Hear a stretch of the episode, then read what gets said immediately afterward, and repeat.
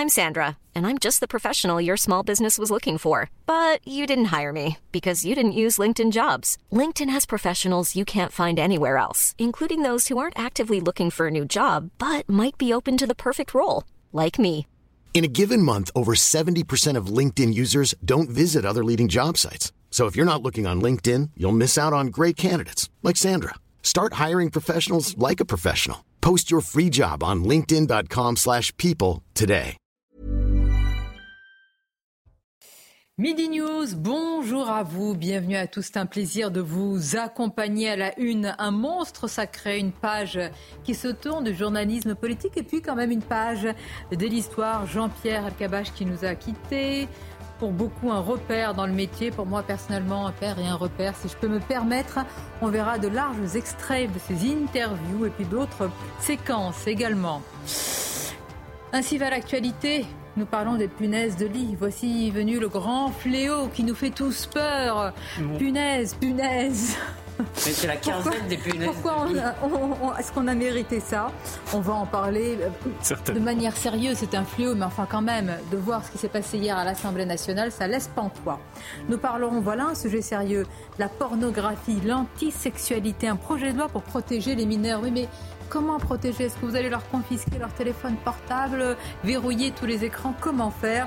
Et puis Marseille, alors là, symbole de soumission ou d'impuissance de l'État, une fac, une faculté fermée à cause des dealers. Voilà le menu, mais tout d'abord le journal. Bonjour à vous, cher Mickaël. Bonjour Sonia, bonjour à tous et vous en parliez à l'instant, des punaises de lit dans les trains et les transports parisiens. Face à cette menace, le ministre des Transports, Clément Beaune, réunit actuellement les principaux euh, opérateurs ainsi que les associations euh, d'usagers. Mathilde Ibanez, vous êtes actuellement au, au ministère des Transports pardon, avec Olivier Gangloff. Mathilde, le ministre cherche d'abord à rassurer les usagers.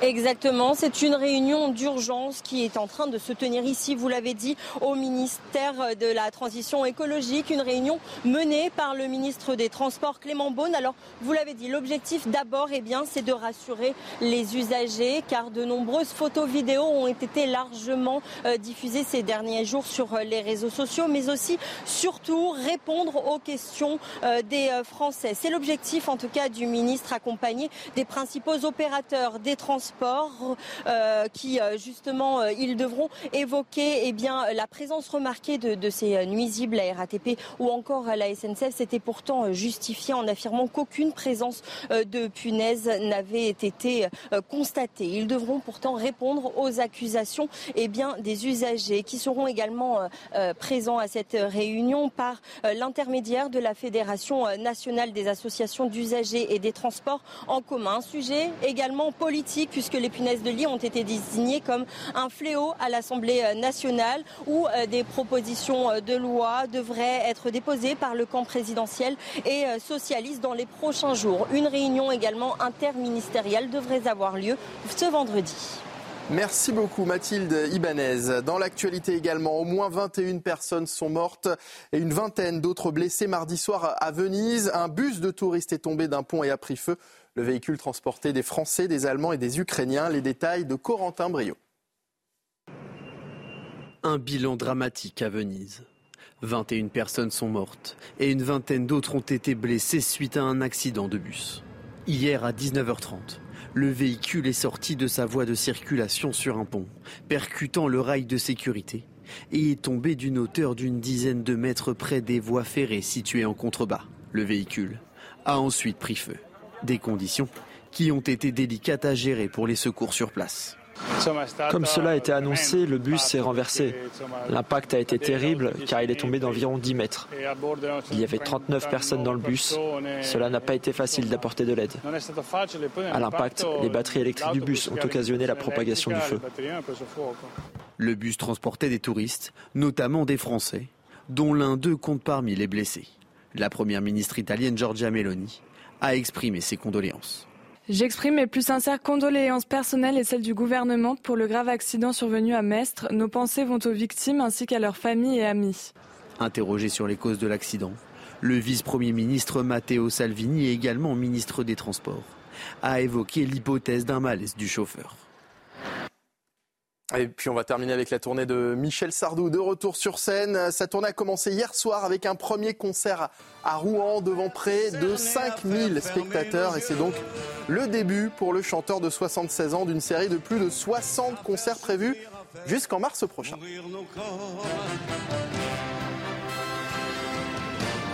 À faire voler nos âmes au à se croire mort et faire l'amour encore. Je vais t'aimer. Journal à midi sur CNews. Sonia, c'est à vous. Merci, on écoutera d'autres extraits. J'espère tout à l'heure avec vous, Mickaël, pour le rappel de l'actualité et les journaux. Je salue nos invités. Olivier D'Artigol, bonjour. Merci d'être là. À vos côtés, Aminel Bailly, bienvenue. Bonjour Sonia. Bonjour, Elisabeth Lévy est là. Bonjour Sonia. Merci et bonjour à vous, cher Kevin. Bonjour, monsieur le professeur. Euh, ce qu'on va faire, si vous le voulez bien, c'est que nous allons, si je puis dire, rythmer notre émission avec différents extraits de Jean-Pierre euh, Alcabache en situation, en interview, dans des moments un peu moins euh, connus par, par le grand public. Donc on va, on va comme ça séquencer notre émission de midi par ces extraits et puis débattre de l'actualité. Ainsi va le monde. Il faut que, évidemment, nous poursuivons avec, je le dis un peu avec ironie, l'ennemi public numéro un. Connaissez-vous l'ennemi public numéro un? Non ce ne sont pas les dealers. Non, ce ne sont pas. Je ne veux pas m'engager dans une liste. Ce sont les punaises de lit. Ennemi public numéro un. Mais vraiment. Mobilisation générale, alerte, etc. Vous allez en parler, mais tout d'abord. Alors, si vous deviez, si vous vouliez écouter une, archive de Jean-Pierre Alcabache, euh, laquelle souhaiteriez-vous? Moi, j'aime bien les archives en fait euh, qui sont peut-être plus ancienne, les archives de radio, quand il était jeune journaliste de radio, parce qu'en fait, c'est la grande époque de la radio. C'est-à-dire sur mai 68. Ah. Et moi, ça, moi, ça, ça Et vous les avez pas. Bon, d'accord, pardon. Mais on a tout, ce sera tout à l'heure. Moi, c'est lors du débat de la primaire de la droite et du centre, lorsque Jean-Pierre ah, demande à Bruno Le Maire, mais alors pourquoi ça ne marche pas avec vous? Ah oui, ça a été une séquence euh, compliquée. c'est toutes les interviews qu'il a réalisées avec François Mitterrand à la fin de sa vie. Je trouve que pour les historiens, ce sont des archives exceptionnelles. On a convoqué les forces de l'esprit, on les écoutera tout à l'heure. Monsieur Dartigol. Aussi le souvenir. Cher Olivier. C'est aussi. Cher Olivier, avec vous, Bon, je ne peux démarrer qu'avec ah oui, quand même. Le souvenir mitterrandien, quand il dit euh, on continue à Mitterrand sur Vichy, c'était très fort. Mais il y a la réplique de Georges Marché. El Kabash, euh, moi aussi, j'ai un cerveau. Oh, il y a aussi, vous avez, c'est pas lui, vous avez mes questions, euh, c'est pas lui qui l'a dit. Non, Alors, je, tenez, écrivez votre question. Vous avez vos questions, j'ai mes réponses. Écoutons l'extrait avec Georges Marché. Quand il a dit, c'est Georges Marchais qui, en 1977, le premier, sur la question de politique extérieure, a remis en cause le programme commun. c'est une question. Eh bien, messieurs, le 30, non, il a, ça s'est passé le 28 juillet. J'étais en Corse avec ma femme devant la télévision, et quand j'ai entendu François Mitterrand, c'était à 13 heures, quand j'ai entendu François Mitterrand refuser de s'engager sur l'existence d'une défense nationale indépendante, j'ai dit à ma femme, François Mitterrand a décidé d'abandonner le programme commun de la gauche, fais les valises, on rentre à Paris. Et nous ah. sommes rentrés à Paris, et nous sommes rentrés à Paris, et c'est au début d'août qu'à la télévision, je me suis expliqué sur cette question-là. Bien. Alors il n'a pas dit Liliane. Ah ben non, non. Ça c'est Thierry Le Luron. Thierry Le Luron. Comme le taisez-vous El Kamash, il n'a jamais prononcé. C'est ce que nous a dit euh, Olivier, euh, Olivier Marché et je vous remercie parce que Olivier Marché qui, qui, a, qui avait une relation de grande complicité avec, euh, avec Jean-Pierre El Kabash. Il faut savoir que quand la ville de Villejuif a voulu débaptiser une place Georges Marché, Jean-Pierre Elkabbach est intervenu publiquement pour dire ne faites pas ça. Et il est venu visiter place du Colonel Fabien, une expo sur euh, Georges Marché et sa carrière politique. Et les deux hommes, Olivier Marché et Jean-Pierre Elkabbach, ont noué dans ce moment-là une belle complicité. C'est important, ça, voyez-vous, quand même, des complicités parfois qui ne sont pas évidentes. Et, pourtant, et pourtant. Alors, l'ennemi public numéro un, oh. alerte générale panique dans les maisons, dans les transports, attention, confinement peut-être en vue. Je ne veux pas, il ne faut pas que je sois trop ironique parce que c'est quand même un sujet, c'est un fléau, c'est désagréable, etc. Les punaises de lit. Je vous montre une séquence. Il faut être ironique. Il faut. Là, là, c'est un devoir d'être ironique, là, franchement. Hier, vous avez vu cette séquence entre Mathilde Panot et la Première ministre. Je vous assure qu'un jour, on arrivera à avoir un procès en irresponsabilité à cause de la prolifération des punaises de lit. Regardez cette séquence. Une vague de panique saisit le pays. Les punaises de lit prolifèrent dans tous les lieux du quotidien, les hôpitaux, écoles, foyers de travailleurs, maisons de retraite, les prisons, les trains ou même les salles de cinéma. Elles font vivre un calvaire aux millions de nos concitoyens infestés.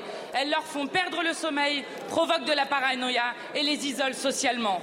Les punaises de lit sont un problème national de santé publique, mais vous n'avez rien fait. Il y a des sujets qui ne devraient pas prêter à la polémique et aux diffusions. L'infestation d'un logement peut devenir un enfer pour celles et ceux qui y habitent et les solutions pour s'en débarrasser peuvent être coûteuses. Sur ce sujet, il ne devrait pas y avoir de clivage. Alors, Madame la Présidente Panot, pourquoi, une fois de plus, restez-vous dans l'outrance? Écoutez, si vous enlevez la parole et que vous voyez cette séquence, vous dites qu'ils sont en train de parler de l'Arménie. Ils sont en train de parler euh, peut-être de Marseille, pardonnez-moi, où une faculté a été fermée à cause des, des dealers. Vous allez, encore taper sur ces pauvres politiques qui suivent le mouvement. Mais commençons par balayer devant notre porte. Parce qu'excusez-moi, cette psychose qui existe, qui est réelle, moi je vois, j'ai pris le métro hier à 6 heures, la ligne 4, on pouvait s'asseoir. Ça n'arrive jamais. Donc, cette psychose, elle vient aussi euh, si vous voulez, d'un certain emballement médiatique, parce que c'est un sujet concernant, consensuel. Même Émeric Caron ne demande pas qu'on respecte le droit à la vie de ses, de ses sœurs animales. Donc, si vous voulez, c'est... Et euh, il y a quand même, si vous voulez, si à force de demander aux gens s'ils ont peur des punaises de lit, ils ont peur. On est une, une on, est les héritiers d'une civilisation qui a bâti des cathédrales. On a une, on est une puissance nucléaire, si vous voulez, et tout d'un coup, pendant 15 jours, c'est la quinzaine de la punaise de lit, et on dirait qu'on est face. Et alors en plus, on en rajoute. Les gens vont être paranoïaques, vous allez être déprimés. On est devenu une société de chochottes aussi. Mais, mais moi, je me pose la question. Non, pas que ça. Oui. Désolé.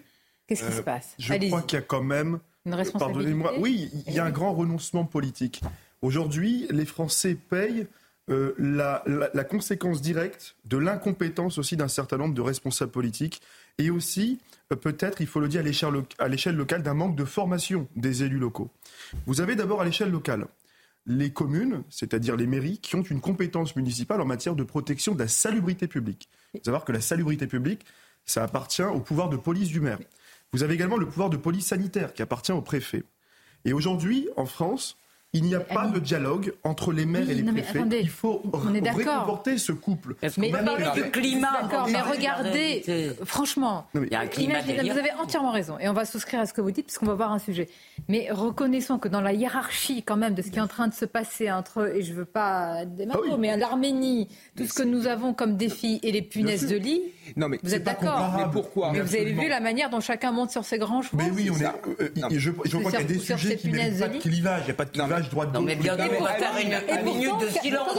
Qu'a dit Renaissance Qu'a dit Renaissance C'est qu'il fallait, euh, ils ont exclu qu'il fallait un arc républicain sur ce sujet. Non, mais on est chez On va faire une minute de silence à l'Assemblée. On est, on est quand même chez les fous. Enfin, que les, problèmes de punaises de lit soient un problème quand même notable, je veux bien, mais de là en faire une cause nationale, il ne faut pas exagérer. Mais ça en dit long quand même sur ce que sont devenus nos politiques. C'est-à-dire qu'ils n'ont plus aucune vision sur le long terme, donc ils essayent de parler de la vie quotidienne des Français pour essayer de mettre à mal ce procès en déconnexion. Quand vous voyez par exemple le Rassemblement national qui essaye de lutter contre l'endométriose, c'est un sujet important, mais on essaye de s'immiscer dans la vie quotidienne des Français pour vous dire, voyez, on est comme les Français, on s'occube des problèmes de la vie quotidienne et à la fin, c'est complètement exagéré et ça en devient ridicule. Moi, quand je vois certains reportages sur les punaises de lit, j'ai l'impression d'être à Groland. Enfin, c'est pathétique.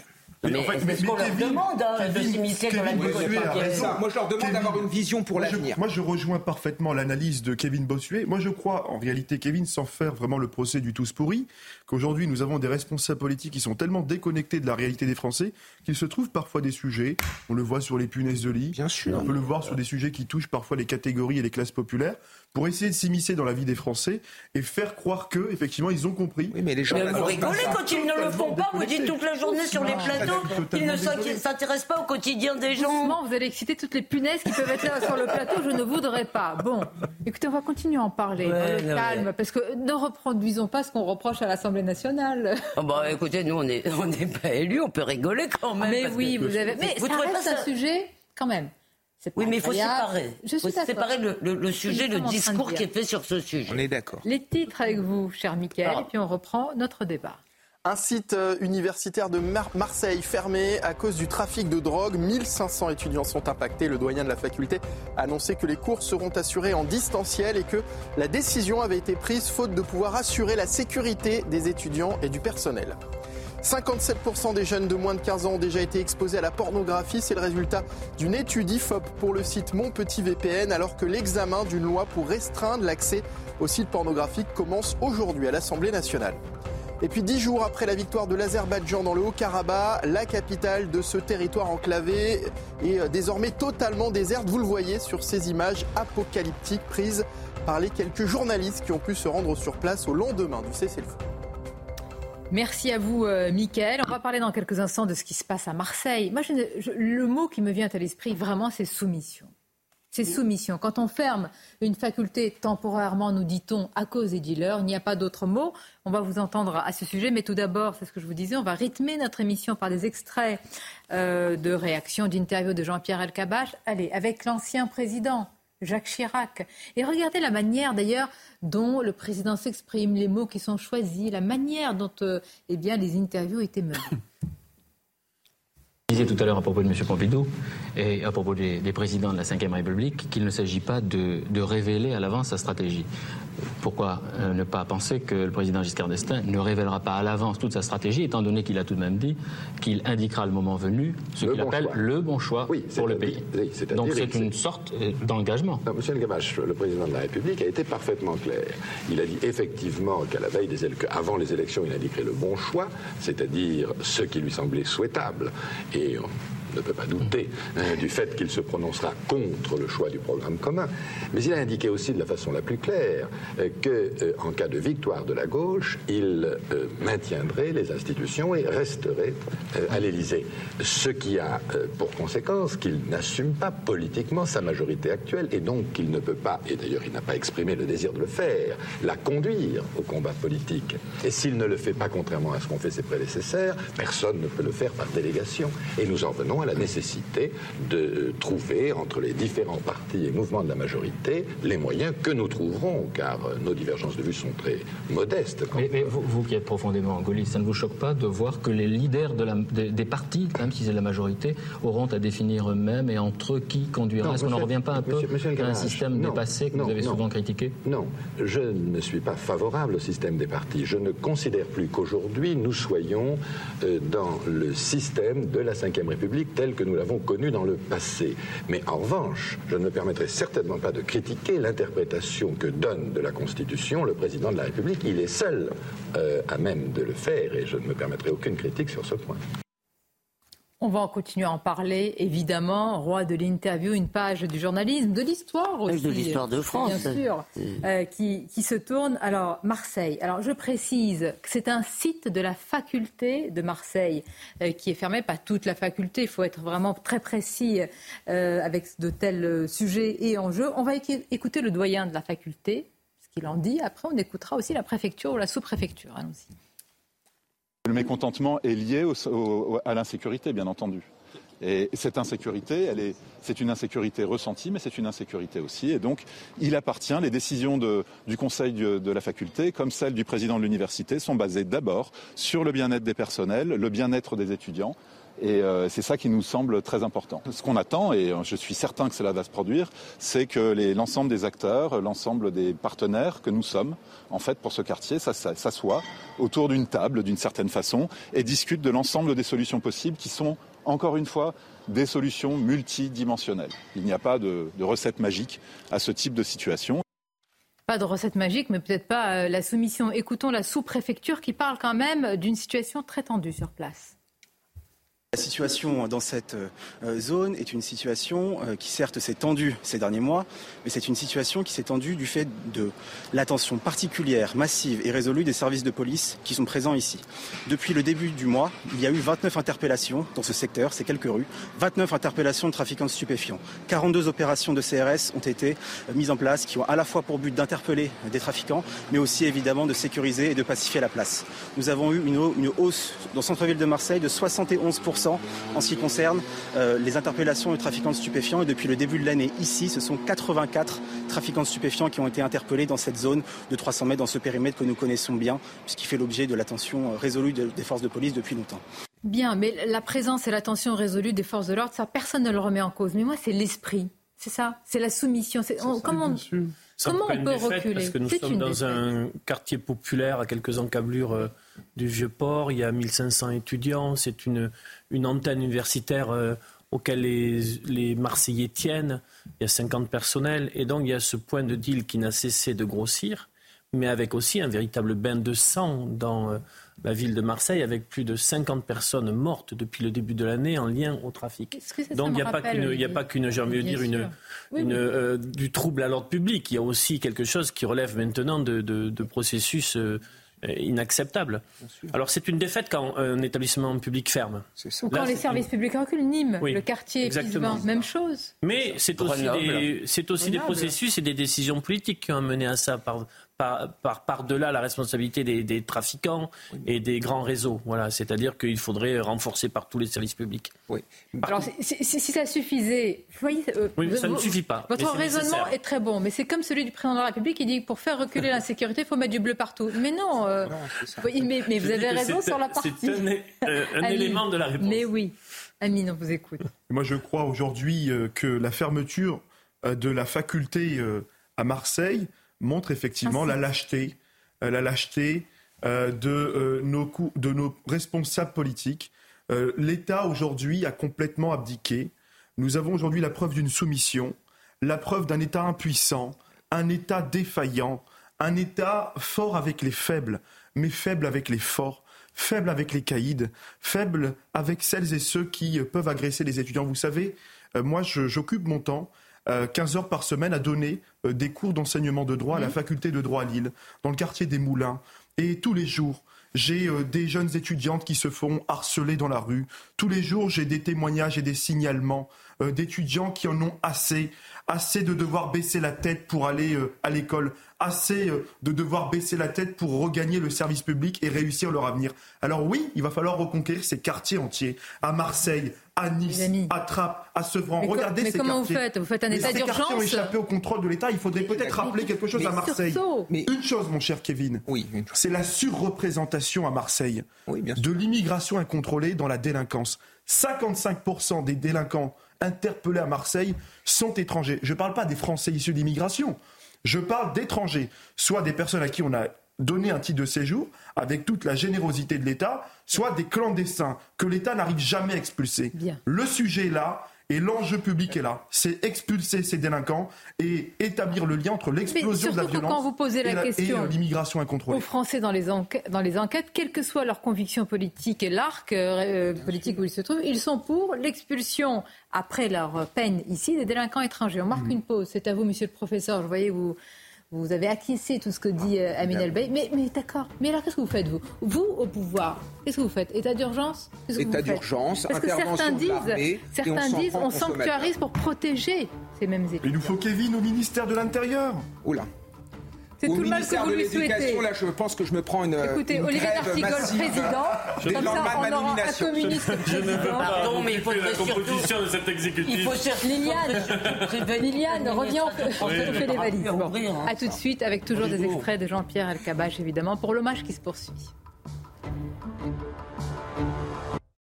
Merci d'être euh, avec nous. Bah, en attendant, euh, Michael, pour les titres, un extrait. Jean-Pierre Alcabache. Alors, vous connaissez Jean-Pierre Alcabache, l'intervieweur pugnace. Il y a aussi le confesseur, l'accoucheur en douceur. Et quand vous avez Brigitte Bardot face à vous, tout est dit. Regardez.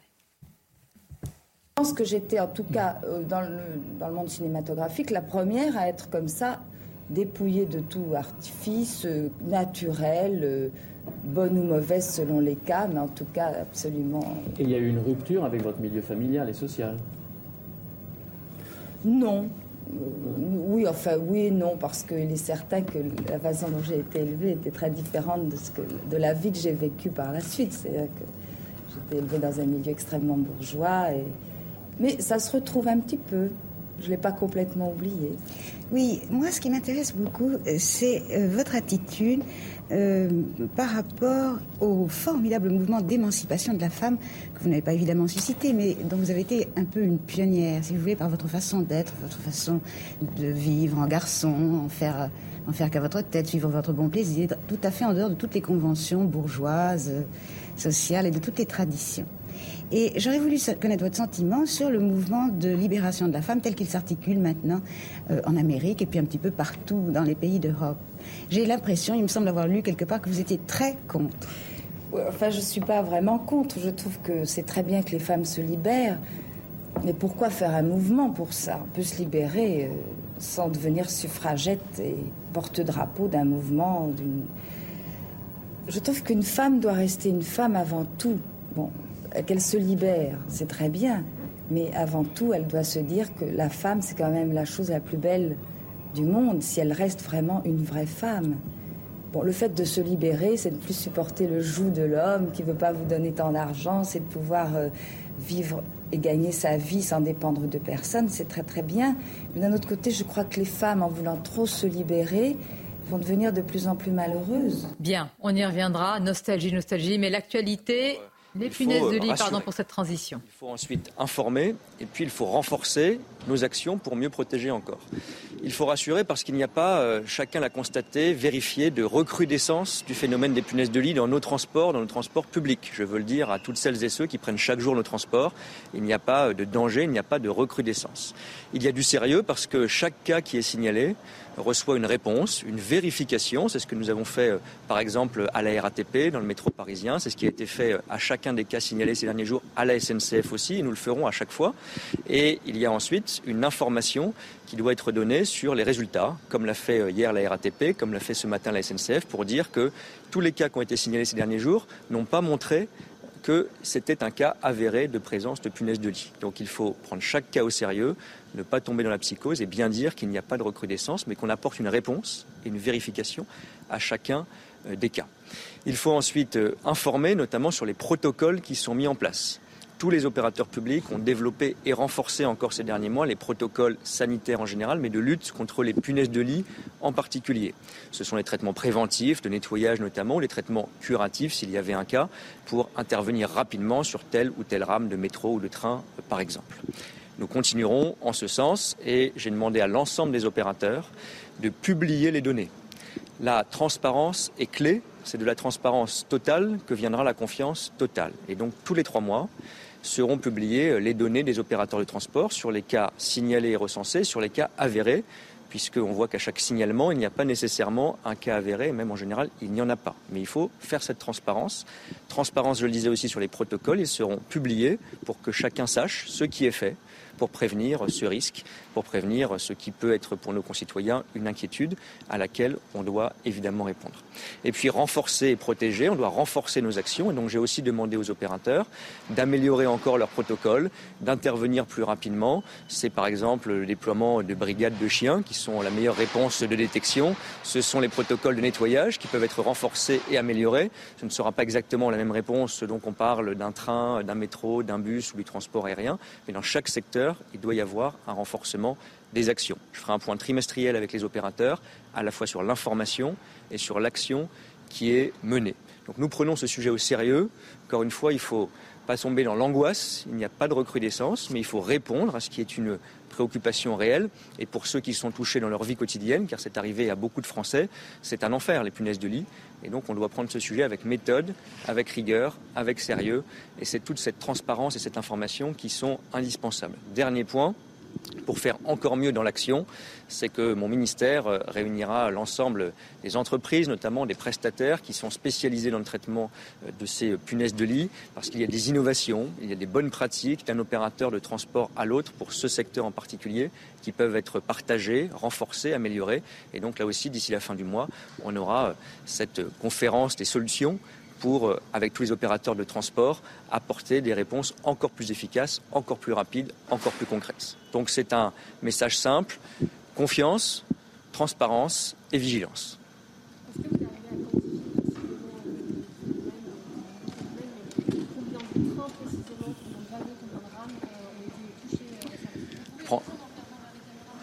prends deux exemples très concrets. Il y a eu ces derniers jours une dizaine de signalements à la RATP.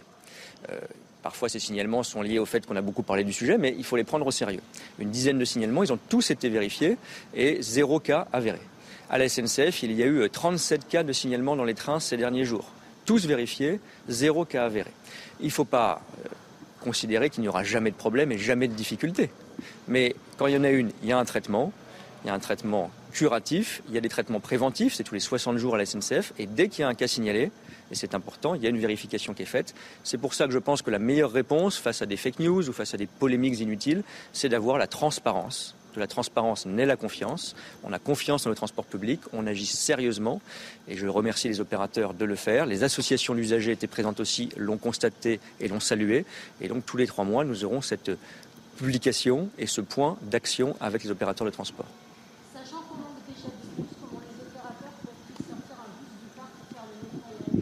C'est très important justement de ne pas euh, répondre mal à une difficulté. Et donc, euh, il faut évidemment qu'on ne tombe pas dans la psychose ou l'angoisse, parce que si on avait une réaction excessive et démesurée, que se passerait-il? On retirerait euh, tous les bus ou tous les trains pour faire une vérification tous les jours, si je caricature un peu. Évidemment, nos transports publics, pour chacun des Français, doivent être sûrs sur le plan sanitaire, sur tous les plans, et doivent être disponibles. Chacun a besoin de transport public. Donc il faut qu'on ait ces réactions organisées et mesurées. Il y a des nettoyages, je prends l'exemple de la SNCF, qui sont faits tous les 60 jours. Quand il y a un cas qui est signalé, a fortiori quand il y a un cas qui est avéré, il peut, y avoir, il peut y avoir un retrait du train, mais ça doit évidemment rester exceptionnel pour faire un traitement supplémentaire qui ensuite est vérifié et refait tous les 15 jours. Mais il est évident que la réponse à un problème sérieux ça ne doit pas être une caricature contre-productive. Et donc, c'est pour ça que je veux du sérieux, je veux de l'action, je veux de la transparence et de la confiance. Quand il y a un problème, on le traite, on ne le nie pas, mais il n'y a pas de recrudescence de cas et pas de psychose, d'angoisse à avoir. Mais c'était important qu'on partage ce constat, qu'on montre l'action qui est faite aussi avec tous les opérateurs de transport pour que nos concitoyens, c'est leur droit, soient parfaitement rassurés. Pour être clair, il n'y a aucun cas avéré, euh, ni dans euh, dans les cas des dernières semaines qui ont été signalés, les 37 cas à la SNCF, la dizaine de cas à la RATP, non, il n'y a pas de cas avérés. Et il y aura bien sûr peut-être des cas dans les semaines ou dans les mois qui viennent, comme il y en a dans toutes les grandes villes et les grandes métropoles du monde en particulier, car ce n'est pas un phénomène qui surgit maintenant et qu'on adresse maintenant, on le traite depuis longtemps, notamment depuis un plan interministériel de 2022, et ce n'est pas un phénomène qui ne concernerait que Paris ou que la France, évidemment. Mais donc, il peut y avoir des cas avérés, il y en a eu dans le passé dans l'ensemble des modes de transport. Il y a un protocole très strict de réponse qui consiste à sortir le moyen de transport, euh, le train ou le bus, à apporter un traitement curatif, à le vérifier encore plus régulièrement.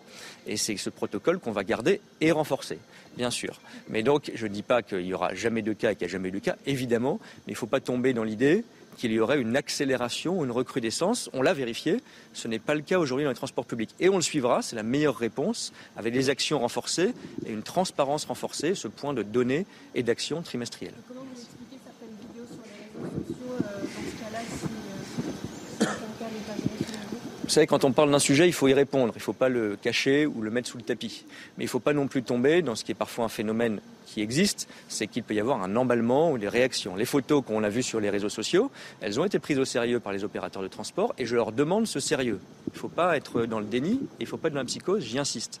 Donc ces, cas, ils ont été vérifiés. Des trains d'ailleurs ont été examinés, parfois traités, mais je vous le dis, et nous le dirons aussi euh, si c'est le cas, il n'y a pas eu dans les cas signalés, notamment euh, dans des photos du métro qui ont circulé récemment, de cas avérés de présence de punaises de lit. J'insiste sur le fait aussi que euh, la punaise de lit est souvent réticente à la lumière et donc quand on a un cas qui est euh, sous l'œil d'un appareil photo, si je puis dire, il y a assez peu de chances que ce soit une punaise de lit, mais ça a été vérifié à chaque fois et nous continuerons avec sérieux, avec méthode, avec rigueur à assurer la transparence, la vérification et l'action préventive et curative dans les transports publics.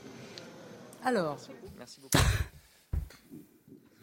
Avec confiance, avec transparence, avec vigilance, il faut dire qu'il l'a répété tant de fois que j'ai appris le triptyque. Le ministre des Transports nous a donc appris qu'il ne faut pas céder à la psychose, puisqu'il n'y a pas eu de cas avéré de présence de punaises de lit, malgré, il faut bien le dire, des Dans les transports. Dans les transports, pardonnez-moi. Euh, parce qu'il y a eu quand même des, signalements. signalements bah Il a tellement répété qu'il faut pas avoir, qu'il n'y a pas de psychose que je de lit, je me gratte. Excusez-moi. Ah éloignez. Voilà. écoutez, il y a deux manières de prendre ce sujet. C'est-à-dire, euh, là, à l'entendre, on dirait qu'on va bientôt convoquer, il est vrai, un comité scientifique des Ou un conseil de, défense, peut-être. Euh, il faut, il faut il y a l'ironie et quand même c'est un sujet qui mérite euh, qu'on s'y attarde. Ah oui, mais ça devient. Oui, mais pardon, mais en fait, c'est, moi ce qui me choque, c'est pas qu'ils prennent des mesures. Ce qui me choque, c'est qu'ils convoquent une conférence de presse qui répète 18 fois, si vous voulez. Quand on vous dit 18 fois, il n'y a pas d'inquiétude à avoir. Évidemment, ça fait monter l'inquiétude. Il y a des protocoles et, hein, maintenant. et des protocoles. D'ailleurs, ils en parlent. Je me rappelle, vous savez, au début euh, du Covid, on nous disait qu'il fallait laver les courses. Ah oui. bah, bah, maintenant, maintenant, faut laisser, maintenant, faut aimer la lumière. Alors, faut laisser vos vêtements à la lumière faut étaler. Ah, il faut sortir au, enfin, au soleil quand il y a du soleil le, plus possible. sortez tout, les matelas, sortez tout le monde. Ce qui est gênant, en fait, c'est qu'il y ait une conférence de presse qui réunissent son ses administrations pour dire on va faire attendez, attendez, vous avez vu la séquence hier à l'Assemblée nationale. Il y a quand même certains Français qui sont inquiets. Mais moi, ce qui me là, vous voyez, on vient de passer d'un sujet où on a pointé l'impuissance de l'État sur quelque chose qui est quand même très sérieux, un site d'une faculté fermée, et on arrive à un ministre qui fait une euh, conférence de presse, là, sur les punaises de lit. Oui, alors on a bien compris qu'il ne voulait pas... Euh, de défiance, d'opacité et de distraction. On a bien compris qu'il voulait euh, tout ce qu'il a proposé, notamment la transparence. Mais je vais mettre en, écho à l'autre, au thème d'avant, à celui de la drogue. Est-ce que l'action publique peut aujourd'hui, sur un objectif précis, atteindre ces résultats? Parce que pour les foyers qui sont euh, touchés par les punaises de lit, c'est pas euh, c'est pas une réalité euh, heureuse. Ah oui, bien sûr. et attention, c'est très cher le traitement. Oui, oui. Et en plus, il y a tout le tout le business du traitement qui se développe très rapidement, bah comme et de l'assurance. et, et d'une manière très mercantile. Et voilà, ça coûte très cher. Donc c'est un sujet. Le tout, c'est que je ne sens pas dans ce que nous dit le ministre là je n'ai pas l'assurance que l'objectif qu'il... Je vais faire un peu de Pascal Pro. Allez-y, c'est un ah. exercice. Euh, Les costumes gris. Non, mais là, ah. on y est quand même. Il a raison. C'est-à-dire protocole. Il nous explique en, réalité. Il, il, dit quand même cette phrase incroyable. À chaque, solution, à chaque problème, il faut une solution. Mais oui. Excusez-moi, c'est la demande de la société. On veut des plans. On veut l'État de nous. On n'arrête pas d'en demander à l'Assemblée nationale ce qui se passe. Non, on demande tout le temps des lois, des plans, des mesures. Elisabeth, en fait, on est ici dans la société de l'émotion. Je ne dis pas que les punaises de lit, ce n'est pas un problème important pour euh, ceux qui sont touchés par ça.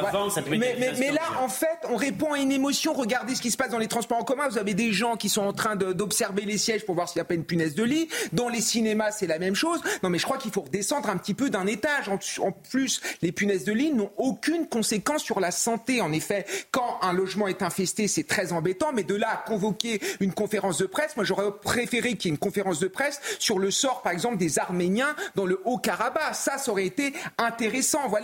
Euh, voilà. Donc là, je trouve que c'est pathétique. Et encore une fois, j'ai l'impression d'être dans Groland. On est en train d'amplifier un problème qui est minime. Oui, mais voyez-vous, euh, si euh, ce sujet n'avait pas, euh, si le, politique ou l'exécutif ne s'était pas saisi de ce sujet, à l'Assemblée nationale, eh c'était bientôt euh, le procès d'Elisabeth Borne. Bien sûr. Par rapport au punaises de lit. Mais c'est quand même un peu. Elisabeth Lévy euh, l'a indiqué. Moi, je fais ma, revue de presse comme voilà.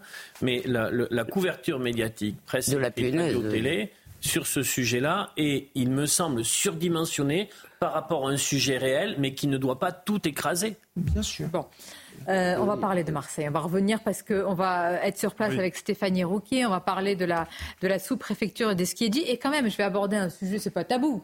Mais s'il il y a ces trafics à côté de l'université, qui sont les consommateurs C'est les étudiants, évidemment. Les étudiants. Euh, il faut parler quand même aussi de l'autre problème, c'est la surconsommation aussi de drogue. Euh, et pas seulement, ça, ça appartient aussi au pouvoir de tous les pouvoirs publics. L'État, bien sûr, les présidents d'université qui ont aussi des pouvoirs de police, il y a aussi des campagnes de prévention à mener à l'égard de ce public jeune, euh, ce public sensible, ce public qui pourrait justement euh, être amené à consommer. Le point de deal, il n'est pas là par hasard. Il est là aussi parce qu'il y a quand même des consommateurs. les consommateurs sont aussi les étudiants. Voilà. Eh bien, il faut, le dire. Mais bien sûr. Alors, en attendant, les riverains sont excédés. Je crois que le mot excédé prend tout son sens. Stéphanie Rouquier nous en parle. Le doyen de la faculté tire en fait la sonnette d'alarme. Hors de question pour les étudiants et les personnels de continuer à venir dans cette antenne, dans ces conditions. Les étudiants nous ont expliqué qu'ils sont très prudents quand ils arrivent. Ils entrent directement dans le bâtiment. Ils ne veulent pas rester dehors car cette place est tenue depuis plusieurs semaines par des trafiquants de drogue.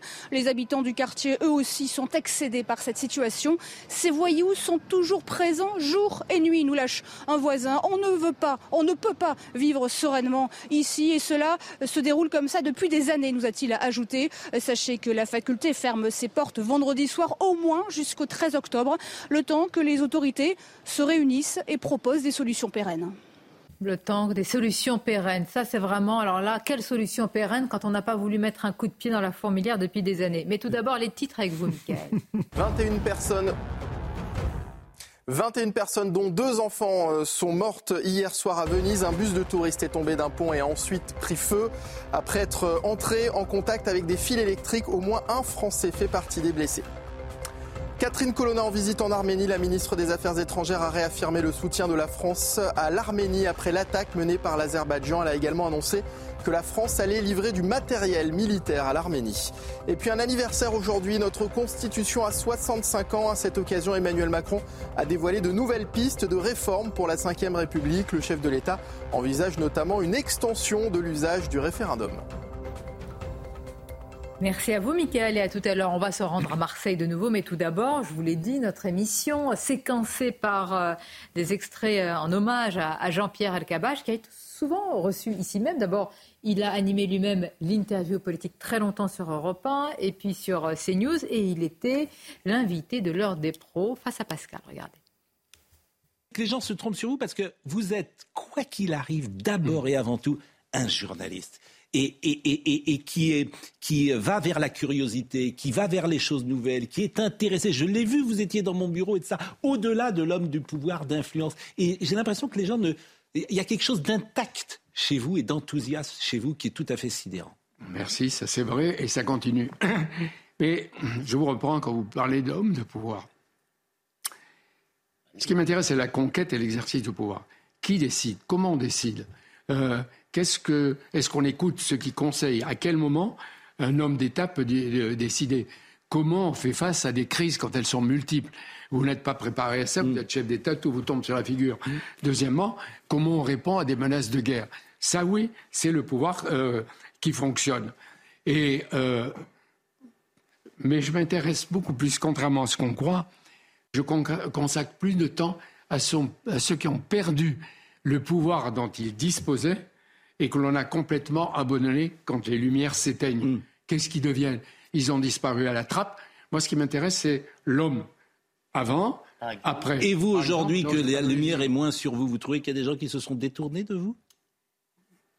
Non, c'était en 81. Oui, bah oui en 81, vous êtes revenu. Aujourd'hui, j'étais mort. C'est pas la même chose. Oui, mais aujourd'hui, vous êtes forcément moins euh, au centre de l'actu que vous ne l'étiez. Euh, y a quelques années, quand vous faisiez cette grande interview euh, à, Europe 1, est-ce qu'il y a des gens qui aujourd'hui bah, vous regardent moins, vous appellent moins? Est-ce que, le, est que le téléphone Au contraire, au contraire, j'ai l'impression d'être devenu une statue ou un, monument. ça, ça, me, ça, me, surprend. Non, au contraire, j'ai continué les, les batailles. Il a continué euh, les batailles et puis euh, une grande bataille avec euh, la maladie également. D'autres extraits à venir avec des responsables politiques. Vous avez tous en tête ces premières accroches. La question posée à André Valigny ou encore à Marine Le Pen, nous allons les revoir. avant de marquer la pause sur Marseille, quand même, je vous pose la question, elle est peut-être trop.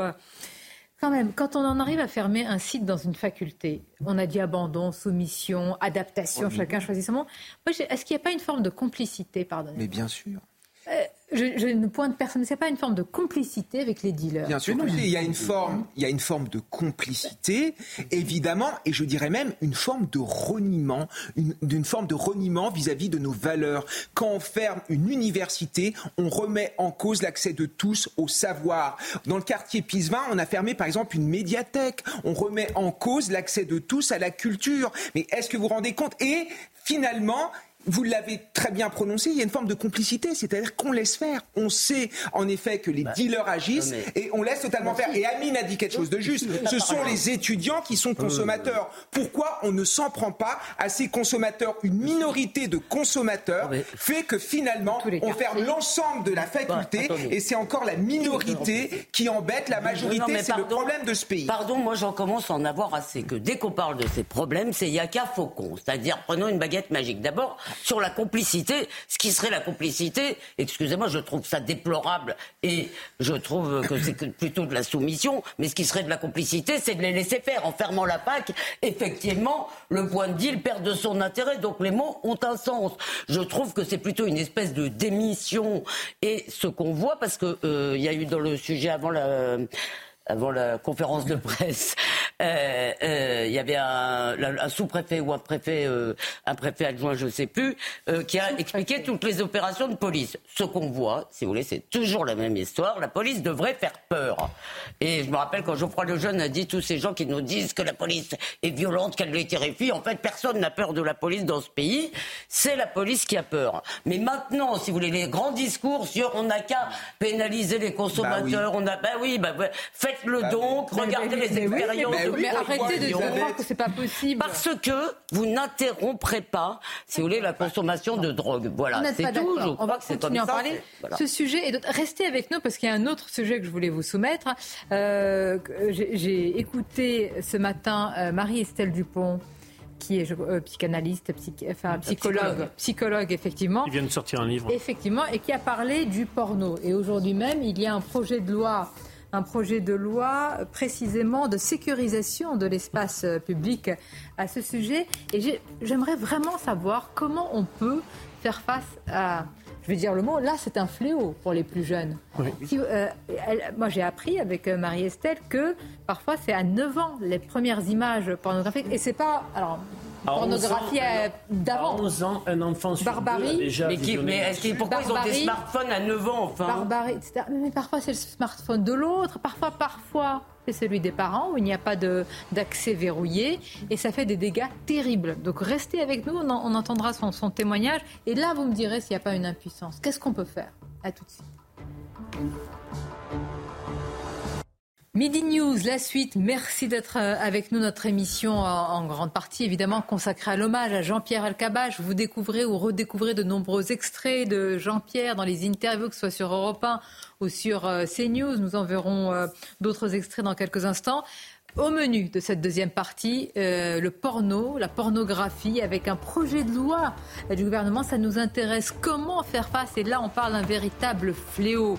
Vous entendrez, rester avec nous, un témoignage très fort de la euh, psychologue Marie-Estelle Dupont. Et puis, nous parlerons des punaises de lit. Vous avez pu suivre sur notre antenne le ministre des Transports. Pas de psychose. Il n'y a pas de cas avéré. Il faut raison garder. On va continuer à en parler, mais tout d'abord, le journal. Rebonjour à vous, cher Mickaël Dorian. Rebonjour Sonia, bonjour à tous. Un site universitaire de Marseille fermé à cause du trafic de drogue. Le doyen de la faculté a annoncé que les cours se feraient euh, à distanciel et que la décision avait été prise faute de pouvoir assurer la sécurité euh, des étudiants et euh, du personnel. 1500 étudiants sont impactés. Ils sont forcément excédés par la situation, comme nous l'explique sur place Stéphanie Rouquier. Le doyen de la faculté tire en fait la sonnette d'alarme. Hors de question pour les étudiants et les personnels de continuer à venir dans cette antenne, dans ces conditions. Les étudiants nous ont expliqué qu'ils sont très prudents quand ils arrivent. Ils entrent directement dans le bâtiment. Ils ne veulent pas rester dehors car cette place est tenue depuis plusieurs semaines par des trafiquants de drogue. Les habitants du quartier, eux aussi, sont excédés par cette situation. Ces voyous sont toujours présents jour et nuit, nous lâche un voisin. On ne veut pas, on ne peut pas vivre sereinement ici. Et cela se déroule comme ça depuis des années, nous a-t-il ajouté. Sachez que la faculté ferme ses portes vendredi soir au moins jusqu'au 13 octobre, le temps que les autorités se réunissent et proposent des solutions pérennes.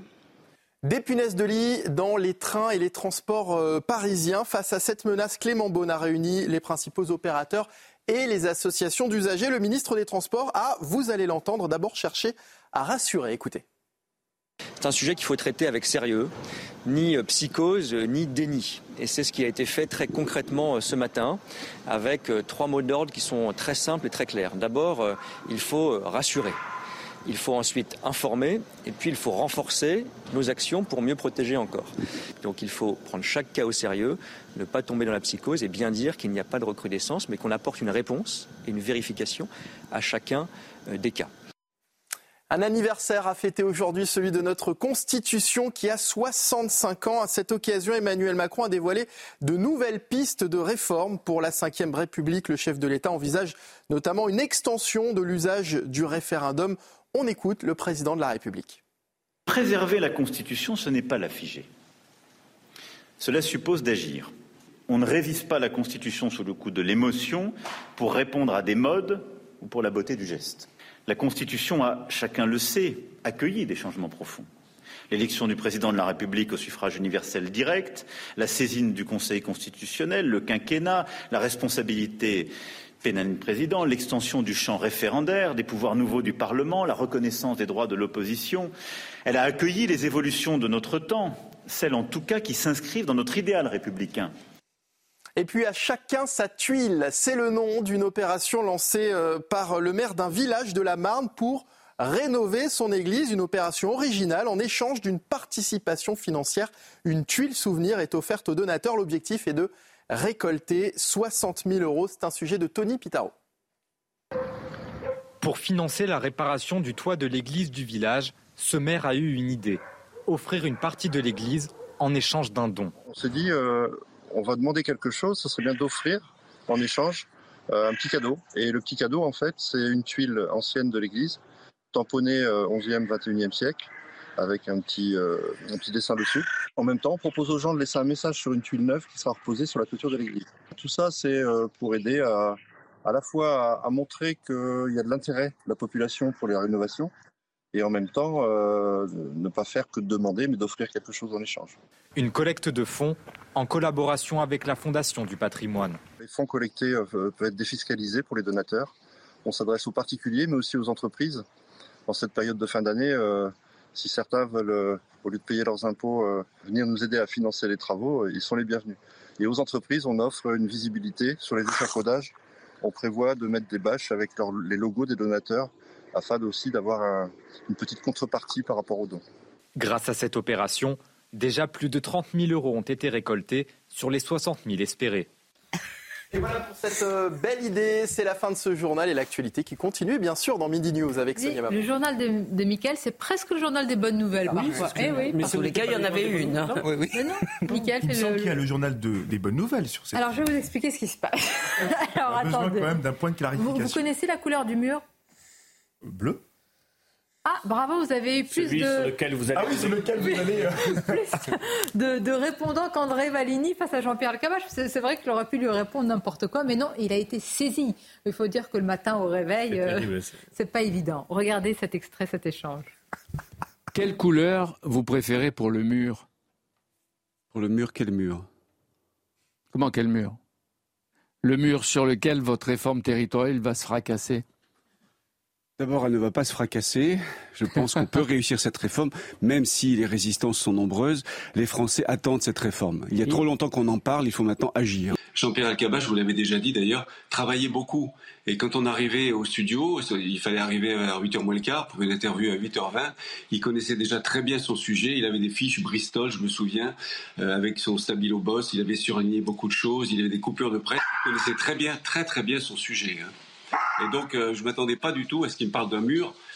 J'ai j'ai tout imaginé en quelques dixièmes de seconde et je me suis demandé de quel mur il parlait. euh, Et puis c'est lui qui m'a dit ensuite euh, le mur sur lequel va se fracasser votre réforme territoriale. Donc là, j'ai compris et l'interview s'est engagée à ce moment-là.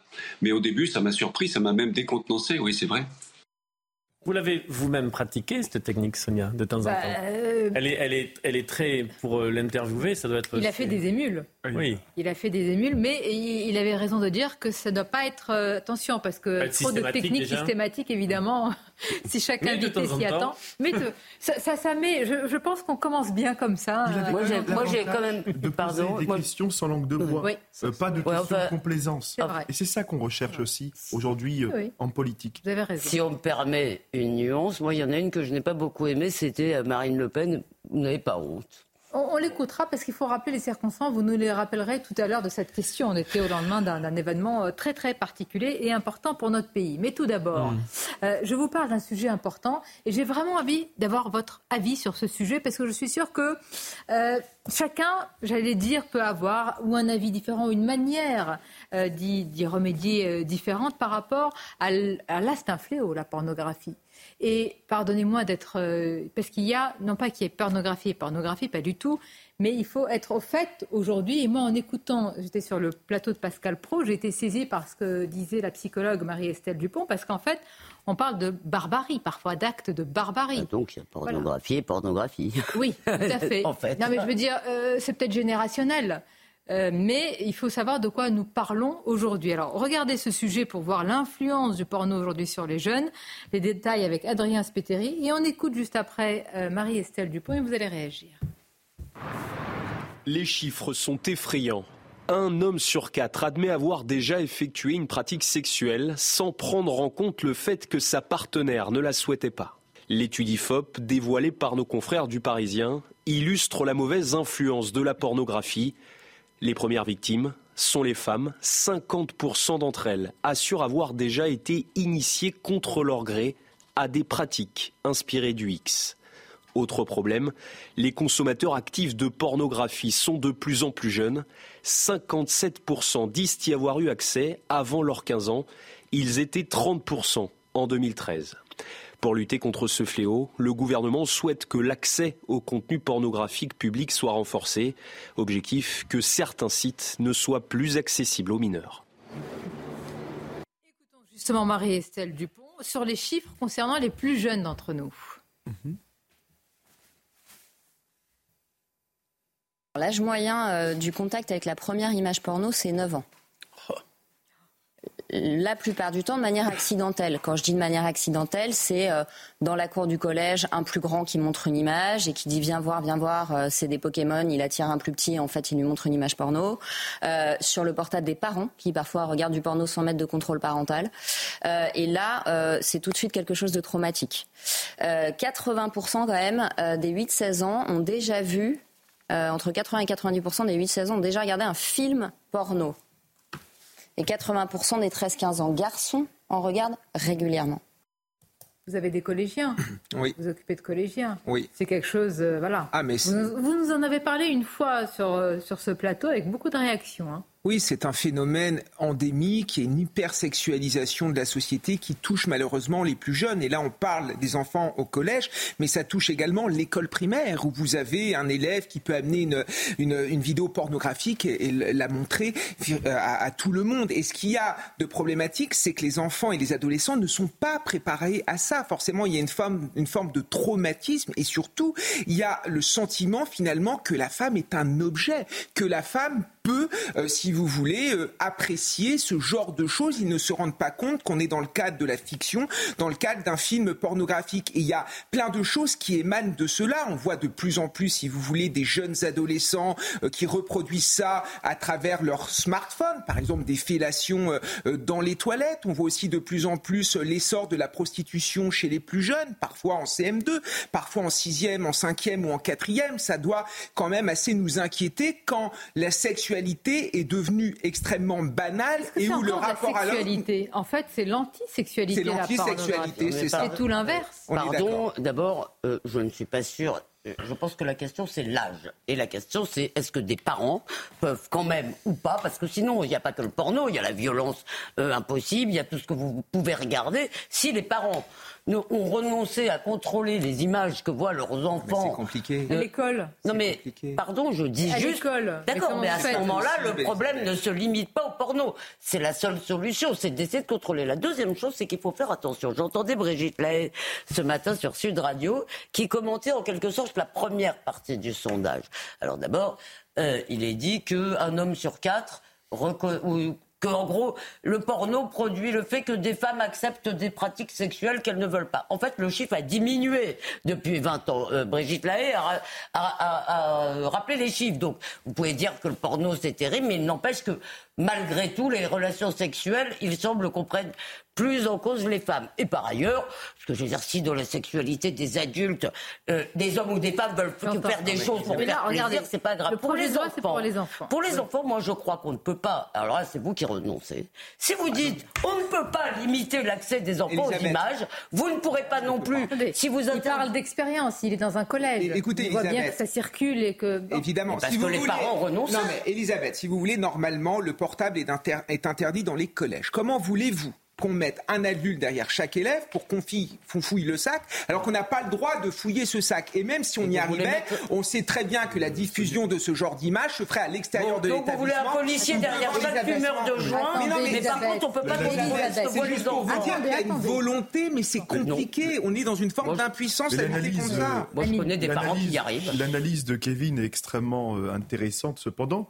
Euh, c'est que au-delà euh, d'un projet de loi pour protéger les mineurs, euh, il faudrait même réintituler la loi et, dire que cette loi doit aussi protéger les femmes. Parce que, pardonnez-moi, euh, cette loi euh, doit avoir pour objet et, par principe de protéger l'hypersexualisation du corps de la femme et la représentation que l'on peut se faire aujourd'hui dans la société du corps de la femme. Et le fait qu'aujourd'hui, vous avez de nombreux jeunes qui n'arrivent plus aujourd'hui, Sonia Mabrouk, à mmh. distinguer le réel et l'irréel. Voilà. Et, le virtuel. Et, voilà. Eh et aujourd'hui, vous avez malheureusement euh, des jeunes, parce qu'ils ne le savent pas, parce qu'ils n'ont aussi aucun lieu pour euh, avoir une instruction, euh, une instruction sexuelle. vous avez aujourd'hui des jeunes qui n'arrivent pas aujourd'hui, effectivement, à, respecter le corps de la femme en, en, s'adonnant à des représentations qui parfois peuvent porter atteinte à la dignité humaine. Dans un instant, on va donner la parole à Mickaël pour la titre, et j'ajoute quand même que pour ces jeunes filles, souvent, il y a une forme de harcèlement si vous ne faites pas comme les autres, etc. Donc tout ça nourrit des mots à Maïx tellement compliqués parfois dans l'enceinte scolaire. Véritable sujet, vous n'êtes pas tous d'accord, on va en parler. Les titres tout d'abord. Le collège Joséphine Baker à Marseille contaminé par des punaises de lit. Le proviseur a pris une décision radicale, fermer l'établissement pendant une semaine, le temps de traiter, aérer et nettoyer les lieux, mais aussi d'évaluer le, le degré d'infestation.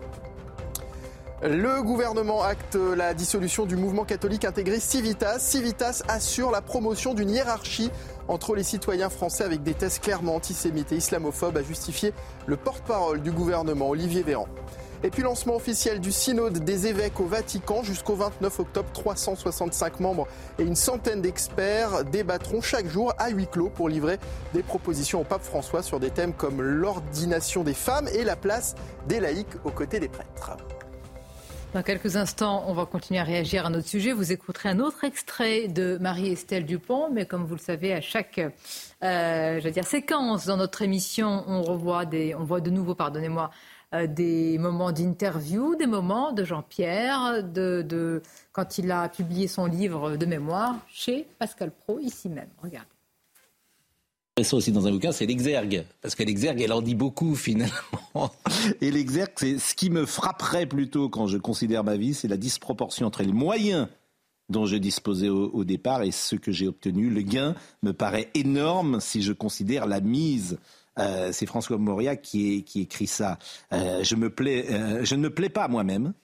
Je ne me déteste pas non plus et serais plutôt porté à me prendre en pitié quand la nuit je sens sous ma main battre ce cœur fatigué. J'ai été aimé et haï plus aimé que haï, plus haï qu'aimé. Qui le sait? C'est vous? Ah Oui, oui, oui c'est Mauriac, mais ça correspondait tout à fait hmm. à, moi et à mon destin, d'où je viens avec la petite mise juive d'Oran, Fauché, etc., hmm. qui peu à peu arrive à Paris, euh, se bat, prend des coups, en rend quelquefois, et arrive à avoir euh, un, destin euh, exceptionnel avec des rencontres, avec des émotions, et en même temps, on voit tout le, le chemin qui est, qui est parcouru. Euh, et oui, il y avait peu de mise au départ. Et le gain, mais en même temps... sauf que vous avez une détermination folle, euh, une intelligence quand même qui est capable de, de vous permettre. d'autres intelligents. Vous savez ce que me disait Henri Kissinger, puis il a écrit aussi à Je lui disais un chef d'État, c'est l'intelligence. Non, l'intelligence, il n'y a pas Le caractère et le courage. C'est tout. Et la chance Oui, mais alors. il faut aller à la rencontre de Vous avez plus de caractère ou plus de courage ah ben, Ça va ensemble. hop, Les lâches n'ont jamais de caractère. c'est marrant votre réponse. Non, on peut avoir une forte détermination pour soi et puis être d'un cynisme ah absolu et avoir aucun courage. Non, non. Mais euh, le cynisme, c'est dans, dans les rapports entre les, les, forces, entre les chefs d'État, etc. Mm. Le, le, sentimentalisme qui dégouline souvent n'amène pas les grands, les grands résultats ou les, les grandes paix ou les grands compromis. D'autres extraits à venir. C'est vrai qu'il y a de l'émotion, hein, parce que. Bah, c'est quand même une période. il y a, un personnage et pour nous. Il y a une nostalgie d'une période. C'est une période du journalisme, c'est une période de la France, c'est le XXe siècle. Hein. Tout à fait. Et ça, ça, fait. Il a quand même, il a quand même rencontré. Traversé, oui. Et rencontré les plus grands. Tout le monde. Il parle de Kissinger. Ça a été dit ce matin, mais ces plus grands étaient des fauves. C'est-à-dire mhm. que pour être un journaliste de sa dimension, de sa trempe, il faut aussi avoir en face de soi, euh, j'allais dire, du répondant. La phrase de, en exergue de, de Mauriac est très belle. Elle est, issue du bloc-notes. Et quand il dit haï, c'est aussi euh, quand Mauriac dit, mais après la publication de Thérèse d'Esqueirou, certains milieux conservateurs ont été euh, très féroces avec lui l'homme de Malagar et des Landes girondines. Et c'est très beau parce que être aimé et détesté dans la même phrase, c'est aussi sur des moments de sa vie ce qu'a connu Jean-Pierre Elkabbach. Et comment? Avec des moments... Euh, avec des débats et des remontées. évidemment, paroxystique parfois. Alors, Marie-Estelle Dupont, je reviens à notre sujet sur le porno. Écoutons-la aussi sur à la fois l'âge, les chiffres, et puis est-ce qu'il y a véritablement dans son projet de loi quelque chose qui peut, hmm. euh, pas remédier à ce fléau, mais tenter de protéger les plus jeunes? Sur le plan euh, légal, il y a des choses à faire, parce que finalement, c'est la propagande du viol. Donc il est tout à fait possible, avec un travail main dans la main de l'État qui joue sa partie, des parents qui jouent leur partie, parce qu'on a un rôle à, jouer sur lequel je reviendrai, euh, de demander euh, une vérification très stricte de l'identité euh, de celui qui se connecte. Moi, je pense qu'il faut même faire payer l'accès aux sites porno. Alors, les sites porno vont dire ah bah non parce que nous on est subventionné par la pub, donc on aura moins de, on fera payer moins cher les annonceurs, etc. Bah c'est pas grave et euh, je pense qu'il y a moyen de faire pression. Euh, et puis évidemment, les parents de leur côté, ils doivent établir un couvre-feu numérique et former l'enfant à l'éducation sexuelle et affective tout au long de sa croissance pour lui expliquer que le porno c'est l'antisexualité. Alors là, je suis plus sceptique sur les, mesures. Mais qu'est-ce que vous en pensez? euh, En tout cas, Marie-Estelle Dupont, elle vient de sortir un bouquin sur être parent en temps de crise, nous permet de penser au, continuum pour la très jeune génération qui va de, du Covid, de la sortie Covid, euh, de ce qui se passe euh, à l'école, de la, la crise d'autorité et parfois de l'autorité parentale, euh, de, la violence dans la donc, si vous avez euh, la panacée à tout ça, euh, non, ce que je veux dire, c'est qu'il y a un cumul de, de, disons, de crises ou de sujets qui fait que moi, je, la génération qui était la mienne, quand j'avais 11 ans, j'ai l'impression que c'était un âge d'or. Là, il y a aujourd'hui un cumul de difficultés et de, sujets très lourds, avec quand même au cœur deux, deux leviers.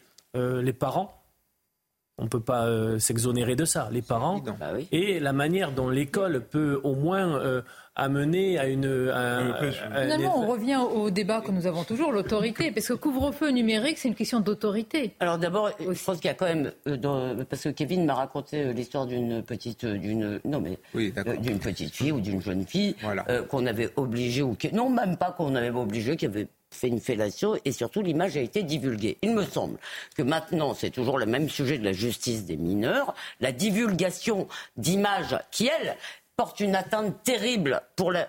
et, pour longtemps ça reste quelque chose d'absolument traumatisant pour ces jeunes filles qui ne se rendent pas compte. Euh, même là apparemment elle avait accepté d'être filmée. Et je pense que la divulgation devrait être vraiment sévèrement punie mais on revient toujours au même sujet si vous voulez. Si on ne fait pas une véritable justice pour les mineurs avec des sanctions avec de l'enfermement dans des centres évidemment euh, spécialisés pour les mineurs mais qui soient de l'enfermement pas on l'a vu, on l'avait parlé des jeunes gens de Cannes qui se sont retrouvés très vite dans la nature. On ne s'en sortira jamais. Mais maintenant, je ne comprends pas comment, sans euh, euh, euh, demander aux parents d'essayer de contrôler ce que voient leurs enfants, vous pouvez vous en mais enfin, c'est vieux comme le monde aussi. Mais il y a des parents qui y arrivent. Oui, mais il y en a d'autres qui n'y arrivent pas. Voilà, excusez-moi. Non, il y en a qui essayent et qui n'y arrivent pas. Je pense que tous les parents veulent protéger leurs enfants de ça, quand même. Bien sûr. Enfin, ne soyons pas talibans non plus. Enfin, n'ayons pas non plus une vision talibanesque des choses. C'est-à-dire bah, Je veux vous dire par là quand même que. Mais là, on parle de. Oui, non, mais vous avez des mineurs aujourd'hui qu'il faut accompagner avec responsabilité. Je rappelle quand même que pour la plupart de ces mineurs, leur premier rapport sexuel, euh, bah, c'est à la minorité et c'est souvent à l'adolescence. Et donc il faut aussi pouvoir leur donner, à travers cette loi, euh, des outils, euh, des mécanismes, leur permettre effectivement de faire une distinction entre le virtuel et le réel, mais aussi leur donner des éléments qui leur permettent de découvrir effectivement la sexualité, Déjà, on a du mal de à, se construire sur leur identité. À leur expliquer parfois pour certains la distinction entre le bien et le mal. Ah, mais... on est là. Ah oui, mais c'est aussi la faillite et en même temps la responsabilité de l'école, de l'école sur cette question. Si l'école ne le fait pas, certaines familles ne le feront pas. Est-ce que c'est à nous de le faire voilà. Mais ça, c'est la vraie question. Ça, On va continuer à en parler. Merci de l'avoir posé. Vous étiez où hier, si je peux me permettre, sans indiscrétion? À quelle heure? Vous n'étiez pas à Rouen? Il y avait un superbe concert. Ah, Michel Sardou Mais oui Ah, Vous auriez pu faire l'aller-retour, c'est pas si loin. J'ai failli y aller. Puis... 60 concerts, il a prévu. Ah, donc, euh, et à Paris, bientôt aussi Ah ben, je vais aller le voir. Ah, Bah, on ira ensemble. on ira ensemble. ah vous nous invitez Avec Ah ben, plaisir. Hein, Vous, non, vous venez pas avec nous. Vous n'avez pas envie de vous afficher avec nous, en fait. Il va Il vient pas à On va écouter. Michel Sardou après la à pause. A tout de suite, restez avec nous. On prendra Olivier. Pas- pas- il n'a pas son mot à dire. Il va chanter. L'heure des titres avec vous, Michael. Des dizaines de patients allongés sur des brancards, une scène surréaliste devant l'hôpital de Perpignan. Des brancards accompagnés de, de- sapeurs-pompiers qui attendent pour être admis aux urgences. Ces images filmées par un syndicat pour alerter sur les prises en charge trop longues qui peuvent être fatales pour les malades. 21 personnes, dont deux enfants, sont mortes hier soir à Venise. Un bus de touristes est tombé d'un pont et a ensuite pris feu après être entré en contact avec des fils électriques. Au moins un Français fait partie des blessés. Et puis Catherine Colonna en visite en Arménie. La ministre des Affaires étrangères a réaffirmé le soutien de la France à l'Arménie après l'attaque menée par l'Azerbaïdjan. Elle a également annoncé que la France allait livrer du matériel militaire. Ça, merci, Michael. On va en parler parce que est-ce que c'est pas trop tard? Trop peu, trop tard, l'aide militaire, l'aide humanitaire et surtout ne pas reconnaître. L'exécutif ne veut pas parler d'épuration ethnique. On va en parler dans quelques instants. Je voudrais simplement vous montrer l'extrait que je vous ai promis tout à l'heure. Jean-Pierre Alcabache, on a vu face à André Valigny la couleur du mur, face à Marine Le Pen. Écoutez, regardez. Soyez la bienvenue, Marine Le Pen, bonjour, merci d'être avec nous. Votre nouveau slogan affiché dimanche, c'était On arrive, on arrive. Est-ce que c'est un espoir pour les vôtres ou est-ce que c'est une menace pour Non, d'abord, c'est pas un slogan. Euh, notre slogan, c'est Donnons le pouvoir au peuple. Euh, c'est tout à fait adapté, euh, évidemment, à la situation. C'est un gimmick. On arrive. On Il arrive. va falloir d'ailleurs que nos adversaires s'habituent parce qu'on le ressortira à chaque élection on- en réalité parce qu'on arrivera partout. Oui, oui, mais on dit souvent on arrive quand on est en retard. Non, non, pas du tout. On arrive, ça veut dire euh, tenez bon, quoi. Prenez patience euh, euh, et venez nous aider parce qu'on peut changer les choses. Encore une fois, euh, les conseils, la, la situation actuelle est la conséquence de choix politiques. Si on change les choix politiques, on obtiendra des résultats différents. Et entre on arrive et on est arrivé, il y a un sacré chemin. Il y a l'élection. Il y a- l'élection, mais pour votre victoire, est-ce que vous comptez sur Emmanuel Macron Non, mais je compte pas sur Je veux Emmanuel. dire qu'il continue, quoi, dans son style, sa méthode, sa politique. Mais Emmanuel Macron ne changera jamais pour une raison simple, c'est que d'abord sur le fond, il est le chef de file des mondialistes et des européistes. Bien, vous l'aurez compris, c'est pas le bon extrait, mais ça montre mon compte Mhm. Jean-Pierre Alcabache était aussi intervieweur sur CNews et il a été très longtemps sur Europe 1 face à Marine Le Pen également. Bonjour Marine Le Pen. Vous n'avez pas honte? Pardon? Vous n'avez pas honte? Honte de quoi? Vous n'avez pas de regrets? Non mais vous, de, de quoi me parlez-vous, monsieur le Cavache Vous n'étiez pas je vous, reconnais bien, je vous reconnais bien là dans la provocation. Euh, Mais, mais, euh, euh, le monde entier était à Paris hier. C'était au-delà de l'Union nationale, l'Union européenne, l'Union, l'Union planétaire pour lutter contre le terrorisme, etc. Une sorte de rassemblement et les démocrates se sont passés de vous parce que vous n'y étiez pas. Voilà.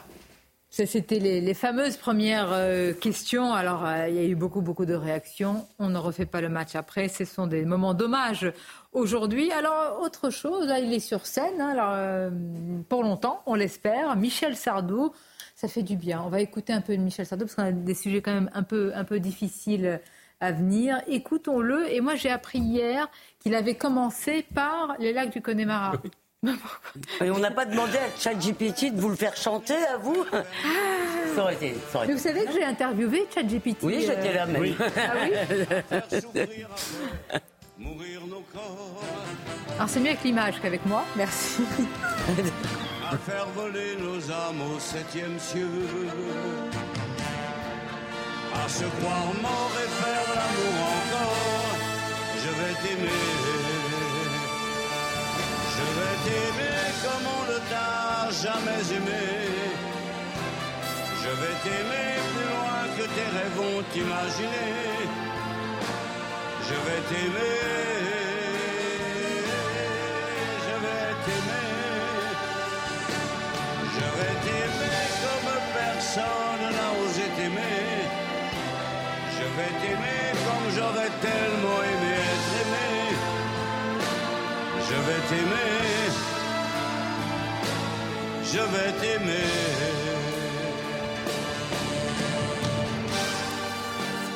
Ce sont euh, des séquences euh, nostalgie, vraiment.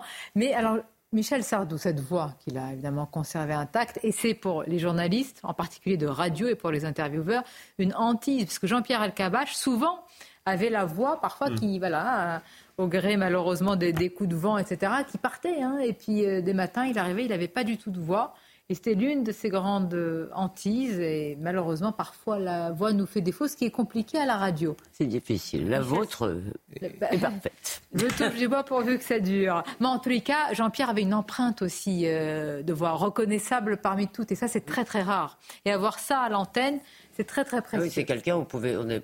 Oui, les yeux fermés, on le reconnaissait. Voilà. Évidemment. Alors, il paraît, qu'il n'aimait pas le fait que la radio euh, soit filmée, ce que je partage. Je trouve oui, nous sommes d'accord. Mais moi, je n'ai connu que la radio filmée. Oui, c'est vous, pas oui. que, vous êtes jeune. Non, non, je ne dis pas ça. Mais écoutez, alors on pourrait reconnaître aussi sa voix, les yeux fermés, évidemment, le président de la République.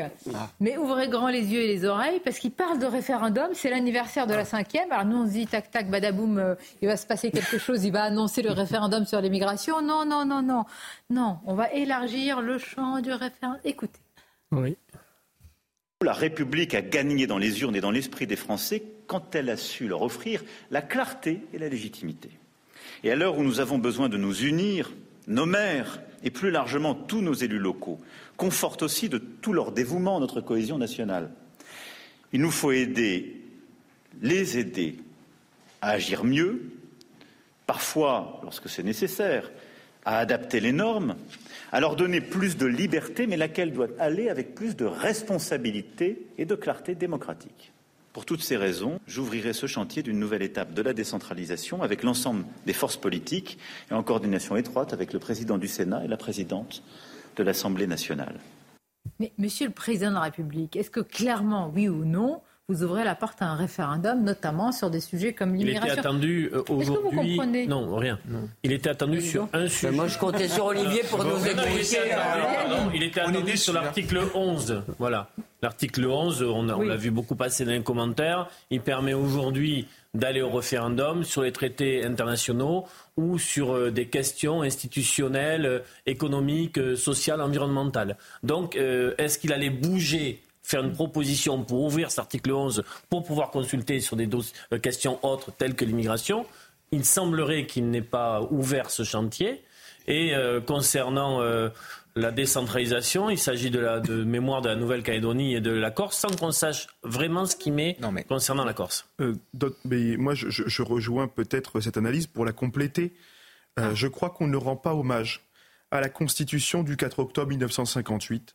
On ne rend pas hommage à la Ve République, derrière ce drapeau, qui est juste derrière le drapeau français, c'est le drapeau européen. Euh, le titre premier de la Constitution, c'est celui de la souveraineté. Et je ne pense pas que, dans l'idée du général de Gaulle, dans l'idée euh, de la Ve République, l'idée de cette France forte, cette France fière, cette France dominante, je ne pense pas que cette France-là euh, serait d'accord avec ce que nous assistons aujourd'hui, c'est-à-dire la primauté du droit de l'Union européenne, c'est-à-dire des règles encore plus fortes, le droit dérivé de l'Union européenne, plus d'immigration incontrôlée, moins de sécurité, plus de normes, mais sur plus de l'immigration, le président vous dit que la solution n'est qu'européenne sur tous les sujets. La solution aujourd'hui, elle est française. C'est retrouver notre voix, notre force, retrouver cet esprit, cette idée que nous donnait, euh, par exemple, Philippe Séguin, qui était capable aujourd'hui de, de, de porter cette inspiration sociale, l'Europe sociale bien sûr, mais d'abord les intérêts de la France. Euh, pourquoi pas pratiquer cette politique de la chaise Il a vide raison, Rappeler la Oui, mais force ça de n'a- la France ça n'a pas- dans l'Europe et non pas en dessous de l'Europe. C'est pas tellement une question euh, constitutionnelle. Moi, j'en, ai- je pense, pardon, je, je pense, si vous voulez, que euh, on accorde trop de poids dans notre crise à la question institutionnelle et notamment à celle du référendum. Je crois que cette demande de parole des Français, elle n'est là, elle n'existe et elle ne se déploie que parce que le politique est impuissant et assume une forme d'impuissance. Je pense Avec que le général de Gaulle, il y avait Bien des- sûr, il y avait des référendums, mais arrêtez, si vous voulez, l'idée. je vous oppose un argument, Oui, oui, permettez. oui, non, mais ce que je- l'idée que c'est que notre problème aujourd'hui, si vous voulez, c'est qu'on donne pas assez la parole aux Français. J'ai le droit de ne pas être d'accord avec vous. Je sais, c'est très répandu partout. C'est que il faut plus parler. La démocratie participative, c'est pas bien. Moi, je vais vous dire, je pense qu'il doit y avoir aussi une verticalité du pouvoir qui n'existe plus et, je veux dire, une capacité évidemment à comprendre la société et à porter, disons, ses aspirations. Mais je ne suis pas sûr que c'est en recourant au référendum tous les quatre On matins que vous changerez Mais un référendum sur Ouais. l'immigration, qui est un sujet assez important quand même, mérite quand même peut-être quelques Mais- questions, oui, interrogations. Je, je- je suis d'accord avec ça. La philosophie de la Ve République, c'est aussi de donner la parole au peuple sur des questions que l'on considère comme majeures. Et là, moi, j'ai l'impression que les hommes politiques nient, s'assoient sur la parole du peuple. Le dernier référendum, c'est celui de 2005. Les Français ont voté non. Et qu'est-ce qu'on a fait derrière? On a fait adopter le fameux traité européen par voie parlementaire. Mais c'est quelque chose qui, oui, le traité de Lisbonne, ce n'est pas possible. Et regardez sur le 49.3. Moi, personnellement, je n'ai rien contre le 49.3. C'est un outil institutionnel comme un autre. Mais quand on l'utilise pour faire passer une réforme des retraites, on est dans le dévoiement de la philosophie de nos institutions. Et finalement, on contribue à détruire les institutions de la Ve République. Et dernière chose, sur l'autonomie de la Corse, inscrire ça dans notre constitution, alors que l'autonomie de la Corse est au- le contraire même de l'essence des valeurs de la République. Moi, ça me pose question. Pour moi, M. Macron détruit la Ve République. D'ailleurs, vous avez vu l'affaire des Oui, drapeaux détruit. Détruit la Vous avez Cinquième vu- République. Dis-moi, détruit oui. sa philosophie initiale. Vous avez vu l'histoire des précis, drapeaux sur la Corse et la Bretagne, c'était intéressant parce que quand même Elisabeth Borne, qui est une techno, euh, de- de- et, et qui a- elle, elle a quand même pas voulu qu'il y ait le drapeau breton quand elle parlait. Sauf que euh, à l'Assemblée de, oh, je sais plus dans quel cadre, mais elle parlait en Bretagne. Pardonnez-moi. En revanche, Emmanuel Macron, quand il a parlé euh, en Corse, lui, il avait le drapeau corse, alors ça ne le gêne pas du tout. Et l'idée, on est en train de, et l'article, je crois, Même premier de la euh, Constitution, je vous rappelle, c'est la République. Mais- C'est qu'il y a un peuple. Il y a un peuple en D'accord, France. il y a l'unicité de la République. Mais non, mais il y a un, peuple. il y a une un peuple. unicité du D'accord. peuple. Mais moi, là où je, je mets une nuance à ce que vous dites, c'est que moi je trouve que défendre les valeurs, les traditions comme le font le Corse, on devrait, les Corses, s'inspirer de cette singularité aujourd'hui qui n'est plus Bah, la nôtre dans toute cette unicité de la Oui, mais République. si vous reconnaissez l'existence d'un peuple corse, si vous voulez, J'entends. qui a sa propre culture, vous, a- vous commencez déjà, si vous voulez, à, euh, à donner un coup dans le on ne sait pas Attendez. encore, euh, on ne sait pas encore très précisément la tournure que va prendre euh, cette euh, solution corse. Bah, qu'elle est a- mauvaise, puisque- tournure, parce hein. que sur peuple corse, il s'est pas avancé. Sur co-officialité, il s'est pas avancé. Il est allé simplement sur un service Mais- public du bilinguisme. vous êtes d'accord, Sur le on peut pas faire statut de résident, il ne s'est pas avancé. On peut pas faire deux en même temps. Bien sûr. Ah, mais il vient, il fait un il discours est qui applaudit. il, il a fait du en même temps. hein. Sur l'Arménie, on ne peut pas faire Mais- en même temps. Et justement, je vais vous faire un lien entre la Constitution et l'Arménie. Il serait peut-être temps aujourd'hui, en 2023, euh, peut-être que la France fasse preuve de lucidité, inscrire les racines culturelles chrétiennes de la France dans la Constitution. Si vous ne le faites pas, vous allez finir comme l'Arménie. L'Arménie a été le premier pays d'Europe à avoir choisi le christianisme. La mairie se bat aujourd'hui, euh, euh, se bat culturellement pour son identité, pour sa civilisation. L'Arménie est peut-être demain menacée de disparition. Eh bien aujourd'hui, les peuples et les nations d'Europe qui refusent leur héritage chrétien, qui refusent de rappeler leurs racines, leur civilisation dans leur constitution, sont des peuples voués à disparaître. Voilà, je vous le dis, vous en faites ce que vous voulez, mais la vérité aujourd'hui, elle est là, elle est sous nos yeux. Vous avez une submersion migratoire, le Nigeria qui fait plus d'enfants que les peuples d'Europe. Je trouve, je trouve Amine un peu excessif, mais je suis d'accord. C'est Kevin qui vous oui, c'est moi qui dis ça. Non, mais pardon. Mais je suis d'accord. Amine a dit quelque chose de fondamental. Nous sommes un pays de racines chrétiennes. Et quand aujourd'hui, on n'arrive pas, on n'arrive pas à tendre la main à des chrétiens qui subissent Ah une, une, épuration ethnique, finalement, on est dans le reniement de nos valeurs Alors, et de la fin d'une civilisation. Attendez, attendez. Est-ce qu'on peut rappeler certaines choses? Oui. Vous avez ces enjeux-là. Il y a aussi des enjeux géopolitiques, avec des, enjeux énergétiques quand même. Le gaz d'Azerbaïdjan qui vient en partie de Russie, accepté par l'Union européenne sans problème. Non mais excusez-moi, moi, moi je suis quand même alors voilà, je sais j'ai le mauvais rôle parce que tout à l'heure vous avez parlé d'une dictature de l'émotion dans cette question, l'émotion légitime que nous re- voyons avec le traitement de populations civiles fait que plus personne n'accepte de regarder les réalités et j'entends depuis ce matin qu'il faut aider l'Arménie à reconquérir euh, sa province. Sauf que jusqu'à preuve du contraire, cette province, si vous voulez, mal- on peut trouver que c'est terrible, que les frontières c'est celle de Staline, que tout ce que vous voulez. Il n'empêche qu'au jour, aujourd'hui, j'allais dire cette expression horrible, aujourd'hui, dans le droit international, cette province où les Azéris ne se comportent pas bien du tout, où ils se livrent à des exactions, où ils maltraitent les populations civiles, ce que, qui doit effectivement. Mais cette province est pour l'instant un territoire qui appartient à l'Azerbaïdjan. Donc si vous commencez à dire que vous allez donner des armes à l'Arménie Oui, pour la récupérer, La question vous n'est en déjà êtes plus celle-là. la Alors, on route. laisse l'épuration La ethnique question n'est déjà plus celle-là. La question, c'est aujourd'hui la souveraineté et l'intégrité territoriale de l'Arménie Merci, merci. Restez avec nous. On n'a plus le temps parce que nous avons dans cette émission et dans d'autres émissions. Alors, vous ne suivez pas ce qui se passe? Comment le, le journal des bonnes Le journal nouvelles des bonnes nouvelles. Ah, Ah, le journal des bonnes nouvelles. étonné, hein. Bah dis donc. C'est quand même le meilleur on métier n'était au pas dans monde de les bonnes présenter le nouvelles, journal là, des on bonnes nouvelles. alors, on a tous envie de prendre sa place. On était pas- dans quelque chose de terrible. C'est le meilleur métier au monde. Et de ça lui va bien en même temps. avec- Il a je, crois quand même que c'est quand même le meilleur Vous voulez métier le au faire monde. euh, parce que là, euh, vous mangez sur la. Je suis candidat. C'est à vous, Simon, évidemment. Les vacances de Noël, c'est pas tout de suite, mais vous pouvez déjà réserver vos billets train. Et la connexion est enfin rétablie, puisqu'il était euh, très difficile ce matin d'accéder au site, en raison donc d'un nombre très important de connexions. Mais ça y est, c'est bon. Alors deux options pour réserver vos billets, soit vous passez bien sûr par le site de la SNCF, ou alors par l'application Trainline. Depuis ce matin, vous pouvez réserver pour la période du 10 décembre au 9 janvier avec des prix très avantageux. Alors bien sûr, profitez-en. Un site de rencontre pour aider les militaires à trouver l'amour cartonne. Le site, il a été créé par une femme de militaire. Son nom, c'est la femme de ton chef. Alors, il est assez différent des sites de rencontres classiques. Pas de photo, pas de nom et un profil anonyme. Alors, vous allez me dire, eh bien, comment on sait si la personne nous plaît ou pas? Eh bien, le principe, il est simple. Il suffit tout simplement d'écrire un petit texte de description. L'inscription est payante, mais l'amour n'a pas de prix. Et puis je voulais vous montrer euh, ces images. Elles nous sont parvenues ce matin par l'agence France Presse. Deux bébés léopards ont été présentés dans un zoo de Lima au Pérou. Vous voyez à l'image ces très belles images. Alors, alors je n'ai ni leur âge ni leur prénom, mais ce sont des images attendrissantes. Donc je voulais terminer aujourd'hui ce journal des bonnes nouvelles en vous les montrant. chers Alors là, j'adore. Ils sont magnifiques en plus, vos, vos- c'est quoi De léopard Voilà, de petits léopards. Ils sont entrés dans un zoo Des gros à Lima chats. au Pérou. Ah oui, à protéger. On, on aimerait bien à la maison, mais non, non, c'est pas possible, évidemment. Attention.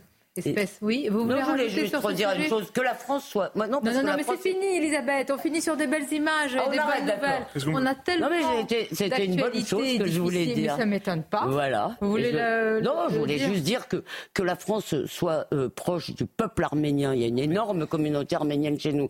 C'est un peuple qui a énormément souffert. Ça, c'est une certitude. Mais j'en ai un peu assez Qu'on d'entendre des gens reconnaisse qui le disent- caractère d'épuration ethnique. Et que- Déjà, le devoir de vérité est important. Mais qu'on arrête de nous expliquer qu'il faut aller faire la guerre partout. voilà. Remettez-moi les deux tigres, s'il vous plaît. les deux léopards.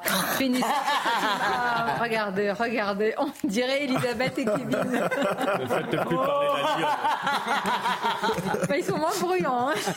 Je vous remercie, c'est toujours un plaisir. Merci Sonia. Dis à très bientôt. À très bientôt, Merci Sonia. Merci encore. beaucoup. Merci à vous. Restez avec nous. C'est euh, Nelly Denac qui va prendre la suite 180 minutes info. Les, les hommages vont se poursuivre pour euh, Jean-Pierre.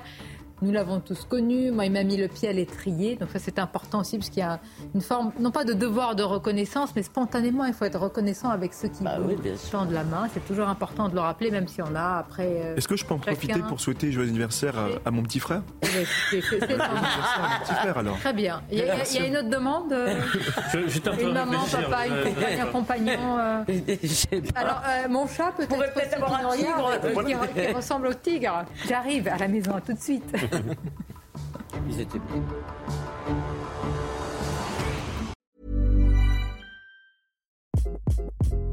Hi, this is Craig Robinson from Ways to Win, and support for this podcast comes from Invesco QQQ, the official ETF of the NCAA. The future isn't scary. Not realizing its potential, however, could be. Just like on the recruiting trail, I've seen potential come in many forms as a coach. Learn more at Invesco.com slash QQQ. Let's rethink possibility. Invesco Distributors, Inc.